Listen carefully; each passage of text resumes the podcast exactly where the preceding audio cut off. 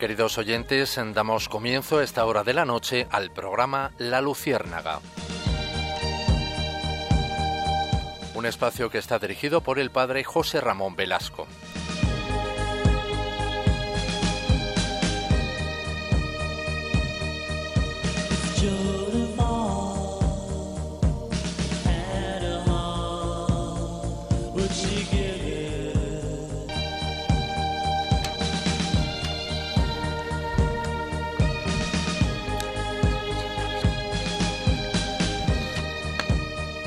Corría el año 753 de la fundación de Roma.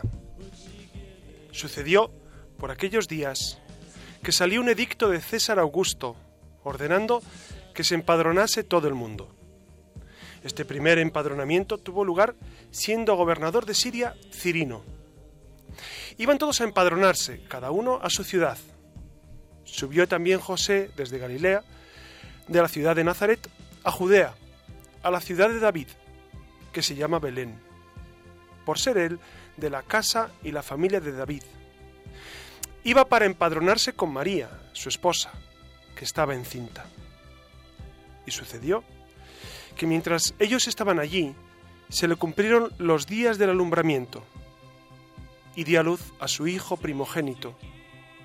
Le envolvió en pañales y le acostó en un pesebre, porque no tenían sitio en el alojamiento.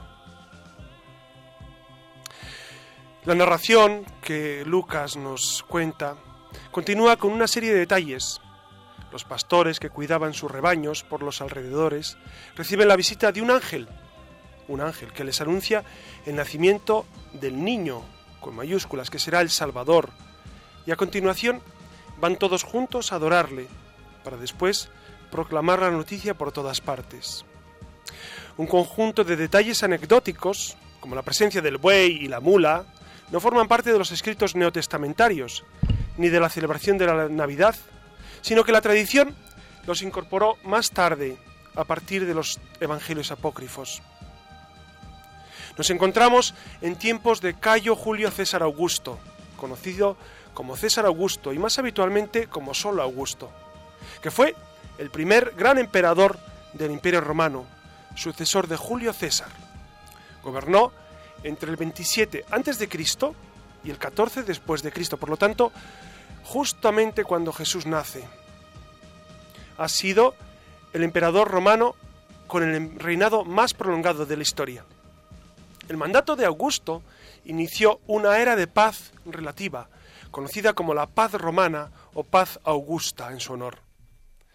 Salvo por las constantes guerras fronterizas y con la excepción de una guerra civil y de una sucesión imperial que duró un año, la sociedad del, Mediterráneo gozó de un ambiente pacífico durante más de dos siglos. En este contexto Cristo viene al mundo, en esta paz romana, para traer, para traer la paz a todo el mundo. Y en esta noche santa, queridos amigos, queremos dedicar nuestro programa a disfrutar, a descansar, en este momento entrañable del, nacimiento del Salvador. Feliz Navidad a todos los oyentes. Hoy es, un, eh, es una noche más clara que el mediodía. Hoy es una noche santa, no mágica, santa. Es una noche en la que Cristo viene a nosotros. Por eso, después de este adviento que hemos vivido con intensidad, en esa espera de la parusía, la segunda venida, y en esa espera de que Cristo nazca en nosotros, por fin por fin esta noche celebramos la Navidad. Por eso, después de escuchar las palabras del Papa esta noche en San Pedro, que nos ha alentado a vivir con intensidad el misterio de, la Navidad, vamos a, a entrar en este santo misterio, en esta santa Navidad. Muchas felicidades a todos. Buenas noches, Iria, feliz Navidad. Hola, buenas noches, feliz Navidad. Feliz Navidad, Susana García Vaquero. Buenas, buenas noches. y feliz Navidad. Y buenas noches también a Alex, que desde el control nos saluda y nos felicita la Navidad a todos. Feliz Navidad a todos los radiodientes.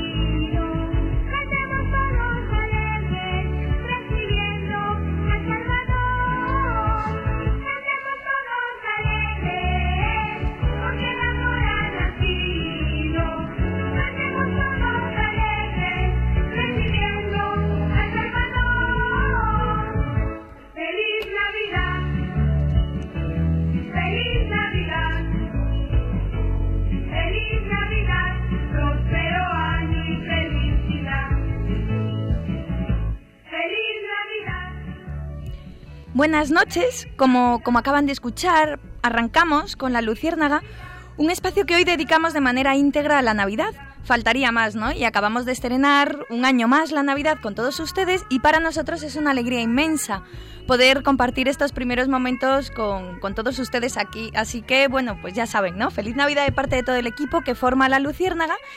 Y, y, como hoy es Navidad, pues en este ambiente de alegría vamos a contar algunas anécdotas y curiosidades que por conocidas no dejan de ser interesantes, ¿no? Y, bueno, ¿creían ustedes que ya lo sabían todo sobre la Navidad?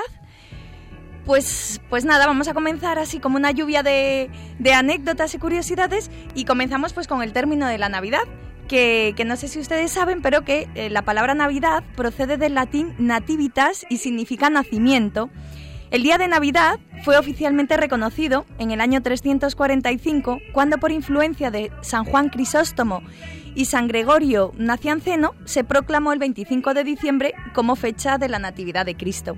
La misa, esto es curioso, ¿no? Que se celebra el 24 de diciembre, duraba hasta el amanecer, hasta el canto del gallo. De ahí que fue que lo que quedó, ¿no? Como el nombre tan sugestivo.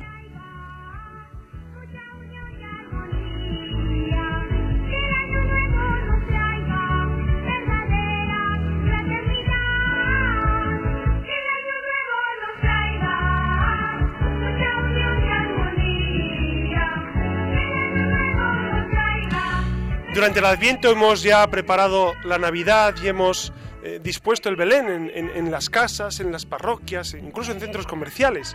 Pero la pregunta sería, y seguramente radio oyentes ustedes se preguntan, ¿y cómo nació esta tradición? ¿Qué significa eh, disponer del Belén en nuestras casas?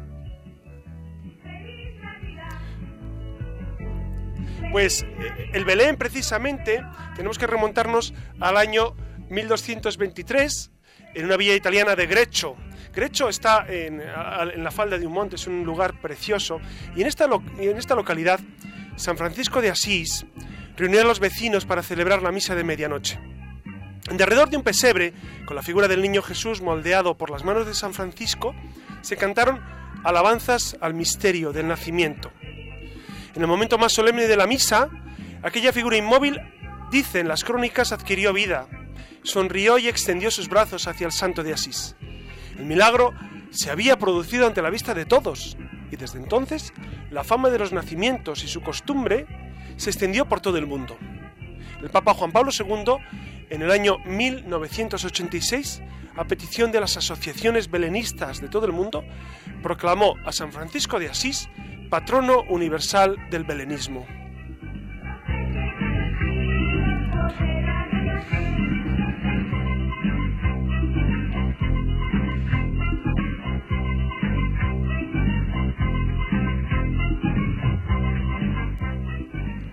Y no lo ha dicho José Ramón, pero, pero bueno, hemos encontrado por ahí que el buey, que acompaña a San José, es símbolo de paciencia y de trabajo, y el asno, animal que acompaña a la Virgen, es símbolo de humildad, ¿no? Y ambos son reflejo, por tanto, de la procedencia divina del niño Jesús.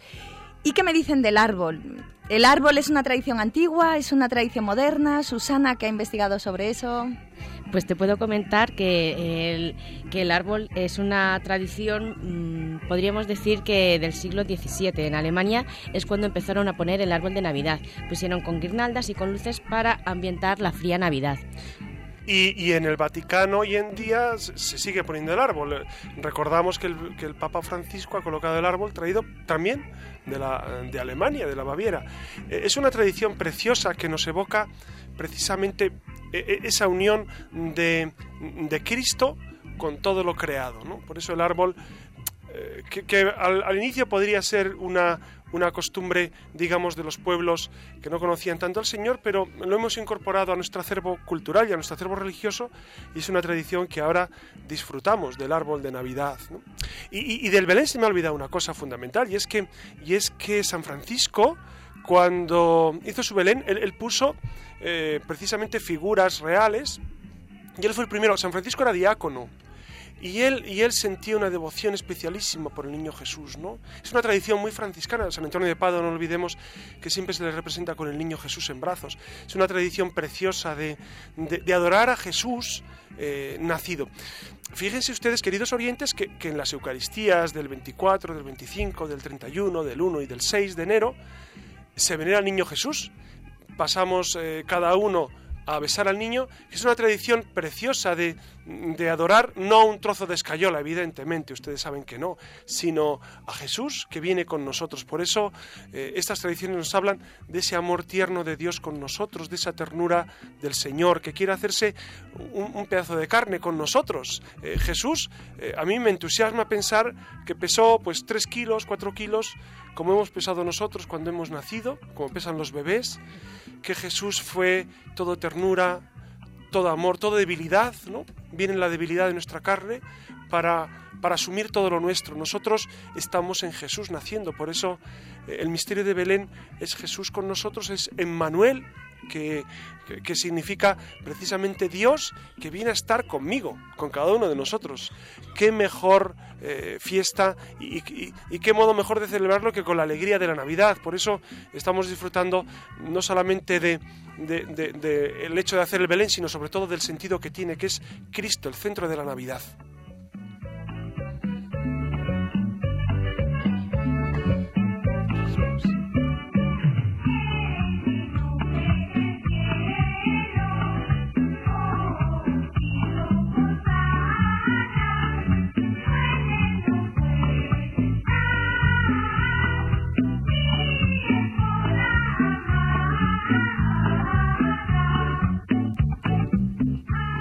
Los Reyes Magos, Susana? ¿Eran reyes? ¿Eran magos? ¿Qué nos puedes decir?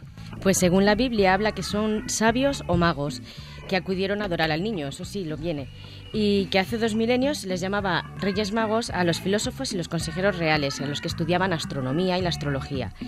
No se sabe con certeza cuántos eran en realidad, pero el Papa San León en el siglo V estableció que eran tres. Melchor, que es el que representa a los europeos, ofrece al niño eh, oro que atestigua su realeza.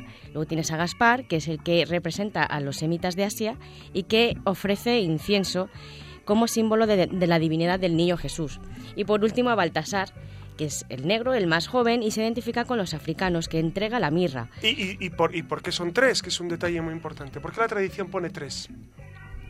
La porque, eh, muy bien Susana, tú lo sabes de sobra, eran tres los continentes conocidos y Cristo viene a salvar a todos los hombres, tanto los de Asia, representado también pues en Oriente Medio, los de Europa y los de África, ya se conocía. Entonces Baltasar representa África, ¿no? Melchor y Gaspar a Europa y Asia, y no se conocía todavía Oceanía y América. Y entonces por eso la tradición tiene mucho sentido. Los tres, eh, los tres magos, que ni siquiera dice que eran reyes, eran seguramente astrónomos, eran, eh, eran hombres de ciencia, hombres que buscan al Señor, y es la primera gran epifanía, precisamente la manifestación de Dios a esos magos de Oriente. Bueno, pues las reliquias, como bien ha dicho José Ramón, de los tres Reyes Magos, eh, estuvieron durante 300 años en Constantinopla, en lo que antes era Bizancio, y ahora están, y ahora Estambul en Turquía, no que estén ahora ahí. ahora están en Colonia. están en Colonia, por, eso, por eso iba a decir que ahora Bizancio es lo que se, se conoce como Turquía. Eh, fueron trasladados a Milán de las reliquias hacia 1162, cuando Barbarroja saqueó Milán, se los entregó al arzobispo Reinaldo, Reinaldo de Dassel quien decidió que dichos restos fueran a donde ha dicho José Ramón, Colonia, en Alemania, donde están ahora mismo. De hecho, cuando fue la Jornada Mundial de la Juventud en Colonia, eh, el, Papa eligió como lema, hemos venido a adorarlo. ¿no? Por, precisamente porque, porque los jóvenes venían, hemos venido a adorarlo con los, con los, con los reyes como, como símbolo, ¿no? Reyes magos. Y por último, deciros que descansan en un cofre de oro y plata que pesa unos 350 kilogramos y que se halla en una capillita. Del emperador Carlomagno. Sí. Sí. Carlomagno fue el gran emperador coronado en el año 800. Un día de Navidad, precisamente fue el 25 de diciembre del año 800 cuando fue coronado Carlomagno. Por lo tanto, hoy es un día precioso para recordar. Carlomagno es el gran fundador del Sacro Imperio Romano Germánico. Fue un hombre excepcional en la historia del cristianismo y en la historia de la cultura también, no olvidemos. Y una pregunta que os hago a vosotros, porque yo, por ejemplo, con mi familia siempre hemos estado diciendo lo de los Reyes Magos, cuando éramos más pequeños, lógicamente, de decidir que cuál era un cada uno, no sé. El favorito. El favorito. El favorito, sí, sí. Y me gustaría saber cuál era el vuestro. Mío el mío, no, por ejemplo, era Melchor. ¿No tenías? No, no, no. No, no, no teníamos esa tradición, la verdad. ni- No, Baltasar. Baltasar. El más negro. simpático. El negro, el más joven, Sí. empatizo. Bueno, de niños el negro era pseudonegro, porque, Sí. porque Sí. era pintado siempre, Sí. ¿no? En las cabalgatas, pues cuando éramos, éramos más chiquillos, pues no había negros eh, prácticamente. en- Hubo que en esperar a la España. inmigración Claro, para- claro, hubo que esperar a estos, a estos, a estos años.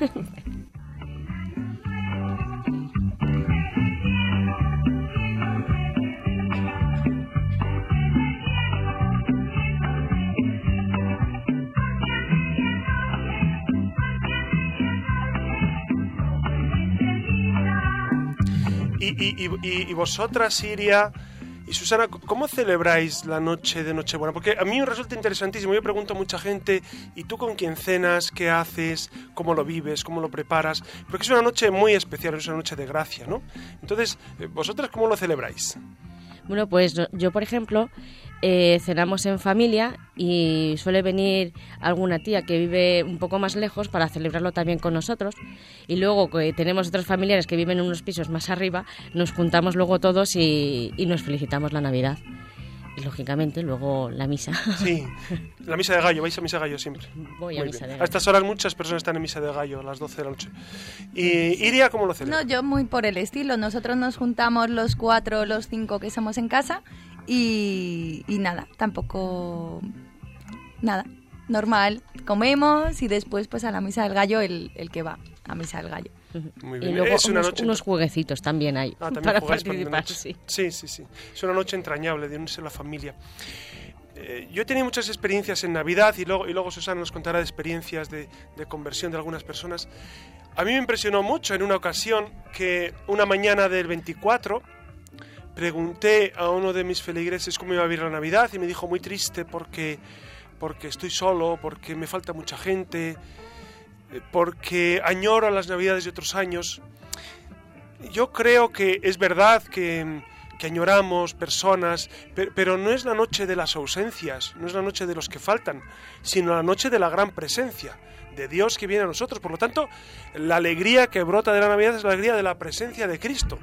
Es verdad que, que uno desearía estar con todo el mundo y, y- y disfrutando con sus familiares más cercanos, pero, pero es la noche de la gran. De la gran presencia. Ojalá que recalemos en esto, en la gran presencia de Cristo, que viene a traernos salvación. Salvación para nosotros, salvación para los que han partido ya a la casa del Padre, salvación para los que pobremente celebran la Navidad, apenas tienen que comer y es un día para acordarnos de ellos, evidentemente, para tenernos en nuestro corazón a los que no celebran Navidad porque no tienen con qué, no tienen comida, no tienen, no tienen hogar, muchos duermen en la calle esta noche. Y es un momento para acordarnos de ellos, de tantas personas que, que necesitan eh, eh, el aliento de Cristo, el aliento de Cristo que viene a traer salvación.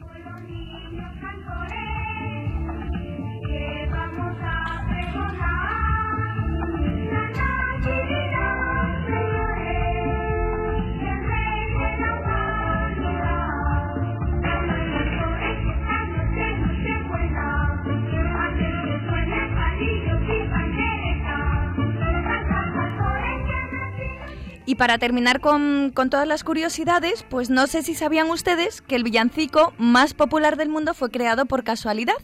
Y es el villancico de Noche de Paz, que se inventó una noche de 1818 porque se había estropeado el órgano de la iglesia. Dos días antes de Navidad, el viejo órgano de la iglesia de San Nicolás de Salzburgo, en la parroquia del padre Joseph Moore, pasó a mejor vida y para no decepcionar a todos los feligreses, el sacerdote pidió a su amigo Gruber, maestro y organista del vecino pueblo de Ansdor, que compusiera una melodía para el texto de Navidad. En la misa del gallo de ese 24 de diciembre, eh, el cura, con voz de tenor y que tocaba la guitarra, y Gruber, que poseía una bella voz de bajo, interpretaron por vez primera en alemán Noche de Paz. En 1831, un coro que se dedicaba a cantar aires populares tiroleses incorporó ese villancico del Padre Mor a su repertorio durante una gira, por Prusia. De allí, la canción después viajó a Nueva York, donde fue interpretada por otro coro tirolés. Y 36 años más tarde, la Corte Real de Prusia, que buscaba el original de la partitura, consultó al párroco de San Pedro de Salzburgo, quien, para su sorpresa, respondió que Mor y Gruber muertos en el anonimato respectivamente, eran los autores del villancico que se había atribuido al compositor austriaco Michael Haydn. Sin otro particular, hasta aquí todas las curiosidades que hemos visto. Hasta nuevo aviso, ¿no? Y, ahora, eh, precisamente, eh, Susana tiene un relato precioso de de las grandes conversiones que ha habido en la Navidad. La Navidad es un tiempo especialmente cercano al Señor y el Señor se prodiga de manera generosísima. ¿Cuántas conversiones ha habido? Yo, eh, yo he vivido eh, tiempos preciosos en, Navidad, de, de, largas confesiones, de gente que se acerca al Señor, de personas que durante el año pues no sienten esa necesidad de acercarse a Jesucristo, pero el día de Navidad sí, la tarde de Navidad. Eh, he vivido momentos entrañables de, personas que, se acercan al Señor. Y Susana nos trae el caso de Paul Claudel, nada menos. Sí, no sé si nuestros oyentes saben quién es Paul Claudel y si no vamos a dar unas pocas indicaciones. Yo eh, conozco a Paul Claudel como gran poeta, pero también fue un gran diplomático francés de finales del siglo XIX. Eh, quiero comentar un poco cómo es eh, la época en la que vive él para que conozcamos qué sentimientos y qué pensamientos podría tener. En aquella época era más frecuente la fe en la ciencia y en el materialismo que en Dios. Además, había que sumar también un poco el ambiente familiar en el que vivía Paul Claudel. Era un ambiente frío y distante. Entonces, e, esto hace que Paul Claudel se recluya en sí mismo y que guste de la soledad, de la lectura, de la poesía, que es un medio muy bueno para expresar los sentimientos. Los libros le acercan a Ernest Renan y a Zola. Literatura que no va a ayudar a que conozca a Dios, sino que lo hacen que, se acerque más al materialismo y a la fe en la ciencia que hemos dicho. También hay un caso que él vio morir a su abuelo, entonces hace que esto eh, le angustie el pensar en que hay más allá. Y como no conocía a Dios, pues lógicamente hace que tenga unos pensamientos tristes, negativos. ¿Y cómo hace para no estar pensando siempre en cosas negativas? Pues él se refugia en el arte, sobre todo en la música, en Beethoven, en Wagner, en la literatura y lee a Rimbaud, Rimbaud y los poemas en prosa titulados Iluminaciones, que tuvo cierto consuelo, pero eso no le va a ayudar a salir de esa desesperación en la que estaba. ¿Y cuándo será cuando salga de la desesperación? Como ha dicho José Ramón, en la conversión. ¿Cuándo ocurre su conversión? El día de Navidad de 1886. Estamos intrigados por saber cómo fue ese momento. Pues bueno, Claudel había decidido acercarse a Notre Dame. No sé si conocen Notre Dame de París, que es una preciosidad de catedral. Yo, estoy encantada con esa. Una catedral gótica Una catedral gótica maravillosa y él había decidido acercarse para escuchar la misa y las vísperas, pero lo buscaba más como un ejercicio de poesía, se puede decir, para, ver qué, qué, qué se cocía ahí, como se suele decir ahora. Entonces, cuando él se acerca, está apretujado por la muchedumbre, asiste a la misa mayor, y cuando termina, sin mucha convicción, le hace bueno, asiste a la misa mayor, quiero decir, sin mucha convicción, pero hay algo que le hace regresar. Él dice que es porque no tenía otra cosa que hacer, pero quién sabe, que a lo mejor ya Dios le había tocado ahí un poco. Entonces, imagínense ustedes que comienzan las vísperas. La catedral es una catedral muy alta, con unas columnas y unas, eh, unos pilares altísimos y finos, y que hay unas sombras tenues, luces tenues y mucha gente eh, gente rica y gente, y gente pobre apretujada para asistir a los oficios. Entre ellos está Paul Claudel, un joven desesperado por no encontrar este sentido a su vida. Se sitúa cerca del coro, donde los niños vestidos de blanco comienzan a entonar el Magnífica. Sus voces, infantiles pero de gran fuerza, reverberan en la catedral y conmueven a quienes les escuchan. Pero a, a Paul Claudel no solamente le van a conmover, sino también que le van a hacer preguntarse por qué esa gente que está ahí es tan feliz y entonces él piensa, si fuera verdad, y la, la, respuesta le llega rápida y además certera, lógicamente. Dice, es verdad, existe y está ahí. Es alguien, me ama y me llama. Entonces, comienza el Adeste Fideles y dice que él, empezó a llorar en ese momento porque no solamente por lo tierno de la canción del Adeste Fideles, sino porque él había encontrado sentido a su vida, había se había dado cuenta que esa desesperación se va a transformar en, esperanza, que su vida iba a transformarse. Muchísimas gracias. La verdad es que eh, eh, esos, eh, esos acontecimientos de, Navidad mm. siempre son además perdona profundos. que te, corte José Ramón además es que es una fe que lo dice él en sus memorias que fue tan fuerte lo que sintió que durante toda su vida y todas las cosas que le ocurrieron nada ni nadie pudo arrebatársela y fíjate que fue por la felicidad de la gente al ver la felicidad, no sé dónde leí yo que, que, el, cristiano evangeliza fundamentalmente por la envidia. Es decir, al, ver si somos realmente felices, la gente envidiará esa felicidad porque ¿qué más queremos que ser felices? Desde Aristóteles, Aristóteles dice que el fin del hombre es ser feliz fundamentalmente. Por eso, por eso eh, Jean-Paul Paul Claudel vio precisamente esa felicidad de la gente y mucha gente se acerca a Dios a través de la felicidad de los cristianos. Ojalá que vivamos profundamente felices y que seamos apóstoles de la sonrisa y apóstoles de la felicidad.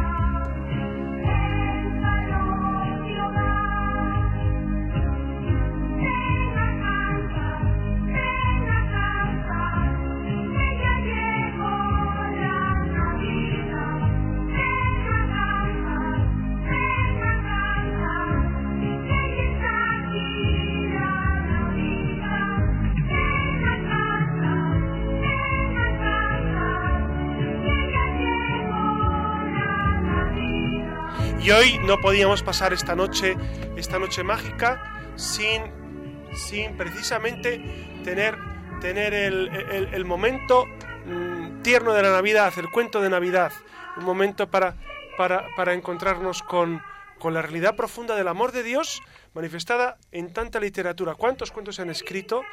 ¿Cuántos, eh, cuántos relatos expresando, evocando el amor de Dios a nosotros y, y la fraternidad humana? Por eso vamos a escuchar precisamente este cuento precioso de Oscar Wilde, El príncipe feliz.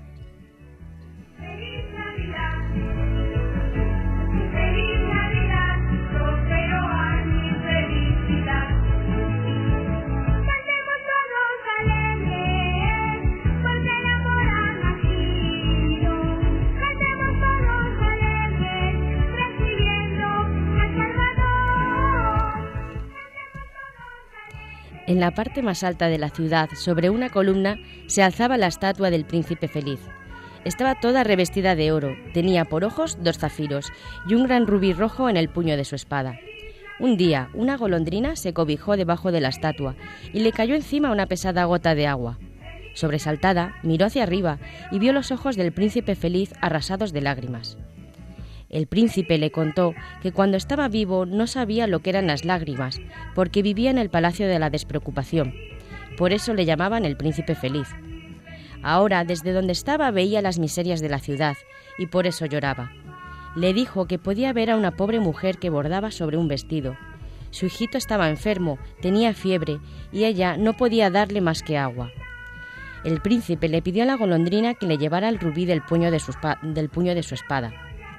La, golondrina, aunque debía partir para Egipto, apenada por la mirada del príncipe feliz, se quedó y llevó el gran rubí a la mujer, pero lo dejó en el dedal de la, de la costurera cuando ella no miraba. Al día siguiente, al salir la luna, volvió a todo vuelo hacia el príncipe feliz para despedirse. Golondrina, dijo el príncipe nada más verla, allá abajo veo a una joven en una buhardilla. Se esfuerza en terminar una obra para el director del teatro pero siente demasiado frío y hambre para escribir más. Lleva uno de mis ojos, son unos zafiros extraordinarios. Lo venderá, se comprará alimento y combustible y concluirá su obra. Entonces la golondrina arrancó el ojo, voló hacia la buhardilla y lo dejó sobre la mesa. A la noche siguiente, al salir la luna, volvió de nuevo la golondrina hacia el príncipe para despedirse. Golondrina, ¿no te quedarás conmigo una noche más? Allá abajo, en la plazoleta, a una niña vendedora de cerillas se le han caído las cerillas al arroyo. Su padre le pegará. Arráncame el otro ojo. Dáselo y su padre no la pegará. La golondrina entregó el otro zafiro a la niña, voló de vuelta hacia el príncipe y le dijo que se quedaría con él para siempre. Durante esos días la golondrina volaba por la ciudad y luego le contaba la miseria en la que vivían los niños y los y mendigos. Para ayudarlos, el príncipe le dijo: Estoy cubierto de oro fino, despréndelo hoja por hoja y dáselo a los pobres. Hoja por hoja arrancó la golondrina el oro fino y hoja por hoja lo distribuyó entre los pobres. Entonces llegó la nieve y después de la nieve el hielo. La pobre golondrina tenía frío, cada vez más frío, pero no quería abandonar al príncipe. Le amaba demasiado para hacerlo y veía que le ayudaba bastante. Pero al fin sintió que iba a morir. No tuvo fuerzas más que para volar una vez más sobre el hombro del príncipe. Adiós, amado príncipe. Permitid que os bese la mano, dijo la golondrina. Me da mucha alegría que partas por fin para Egipto, golondrina, dijo el príncipe. Has permanecido aquí demasiado tiempo. No es a Egipto a donde voy a ir. Voy a ir a la morada de la muerte. La muerte es hermana del sueño, ¿verdad? Y besando al príncipe feliz, cayó muerta a sus pies. En el mismo instante sonó un extraño crujido en el interior de la estatua. La coraza de, plomo se había partido en dos. A la mañana siguiente, el alcalde se paseaba por la plazoleta con dos concejales de la ciudad. Al pasar junto al pedestal, levantó sus ojos hacia la estatua. Dios mío, qué andrajoso parece el príncipe feliz. El rubí de su espada ha caído y ya no tiene ojos ni es dorado. Y a sus pies tiene un pájaro muerto. Decidió entonces derribarla, pues según él no alegraba la plazoleta. Fue derribada la estatua y la fundieron, pero el corazón de plomo no quiso fundirse en el horno y fue arrojado como desecho al montón de basura en el que yacía la golondrina muerta. En ese instante Dios le pidió a un ángel que trajera las dos cosas más preciosas de la ciudad, y el ángel le llevó el corazón de plomo y el pájaro muerto, y Dios alegró, porque así en el paraíso la golondrina cantaría y el príncipe feliz le alabaría.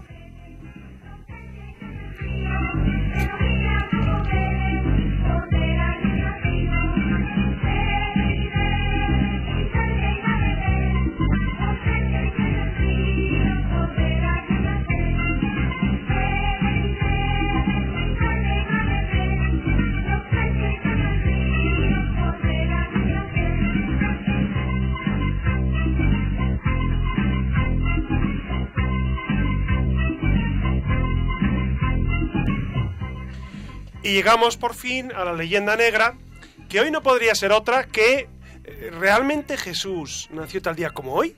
Es decir, muchas personas y, durante generaciones se han cuestionado si la fecha del nacimiento de Jesús es real, es ficticia, de dónde sacamos, porque en el Evangelio no pone que nació un 25 de diciembre del año 753 de la fundación de Roma. ¿De dónde hemos sacado esta idea? Pues acompáñenme si quieren y les voy a mostrar, si Dios me da su auxilio, a ver qué es lo que realmente pasó con la fecha del nacimiento de Jesús.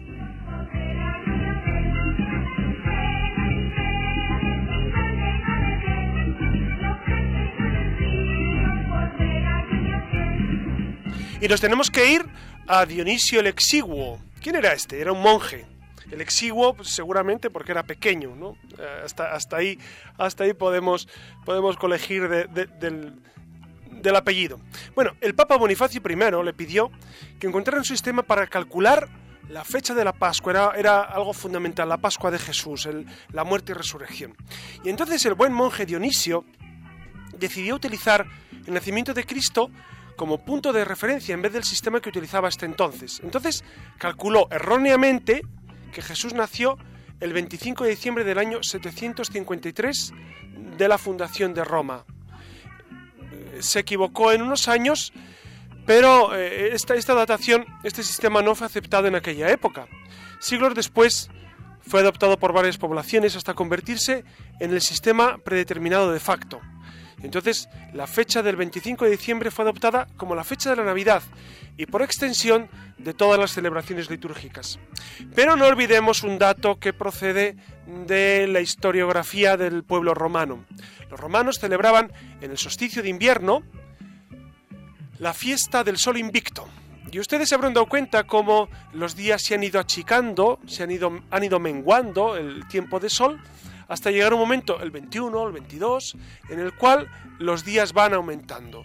Eso es la representación más fervorosa y más ferviente y seguramente con muchísima intuición de qué es la realidad, cuál es la realidad de Cristo que viene a nosotros. El mundo, las tinieblas del mundo que parecen cernirse sobre la humanidad y de repente Cristo viene y trae una nueva luz y comienza otra vez a brillar el sol, el sol que es Dios, el sol de justicia. Por eso eh, es una fecha muy bien traída. Como dicen los italianos, se non è vero trovato. Es decir, si no es verdad que el 25 fue la, la fecha exacta, está muy bien logrado por Dionisio el Exiguo. Mucho tiempo después de Dionisio, se descubrió que el sistema era inexacto, ya que había calculado erróneamente la fecha del nacimiento de Jesús. Dionisio estableció el año inicial de la era, la era que nosotros vivimos, entre 5 y 7 años después de lo que debía haber sido. Por lo que Jesús no nació en el año cero de nuestra era, sino que nació eh, entre el año 5 o 7 antes de nuestra era. Es un poco paradójico, pero es así. Es decir, e-, es la historia. El sistema ya no pudo ser alterado. Cuando la gente reconoció pues, que se había equivocado el inicio del exiguo, ya era demasiado tarde. Y entonces la mayoría del mundo había aceptado esta fecha y promover un cambio radical sería sumamente difícil. Es por esto que, que, no nos debe sonar extraño cuando escuchamos es que Jesús no nació en el año cero. Pues es verdad, nació en el año cero. Además que el año cero no existe. No existe porque el cero, el, cero no, no, es un número, es, es eh, estamos fuera de la numeración. Entonces la datación no es acertada. Sin embargo, no nos importa. Es decir, para nuestra fe es esencial descubrir y saber que Jesús nació, que Jesús vivió, que Jesús eh, estuvo con nosotros, que Jesús realmente eh, participó de nuestra realidad. De hecho, eh, en Etiopía también llevan otro, otro calendario totalmente distinto al nuestro. Pero eso no es problema. El problema no es cómo datamos el nacimiento de Jesús y su vida. El gran problema es si nosotros nos adecuamos a Jesús que viene, si nosotros aceptamos a ese Jesús que viene envuelto en pañales para ser uno de nosotros, viene envuelto en ternura, viene para ser uno más de nosotros, uno más, pero Dios, Dios que viene a salvarnos. Por eso eh, el, Señor con infinita misericordia se acerca a la humanidad, sufre con ella, vive con ella, ríe con ella. Este es el gran misterio de la Navidad.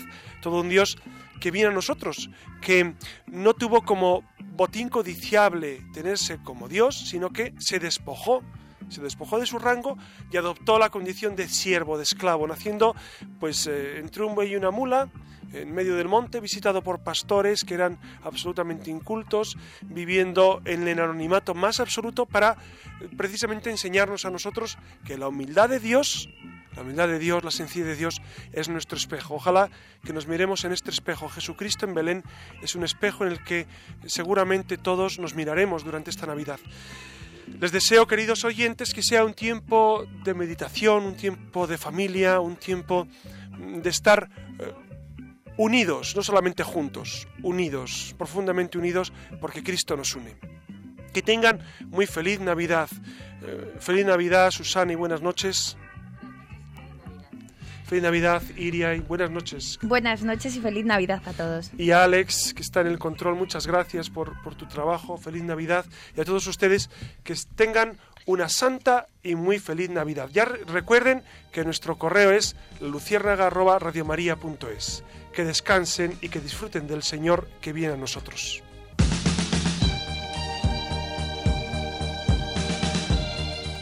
Hasta aquí, queridos oyentes, el programa La Luciérnaga. Un espacio dirigido por el padre José Ramón Velasco.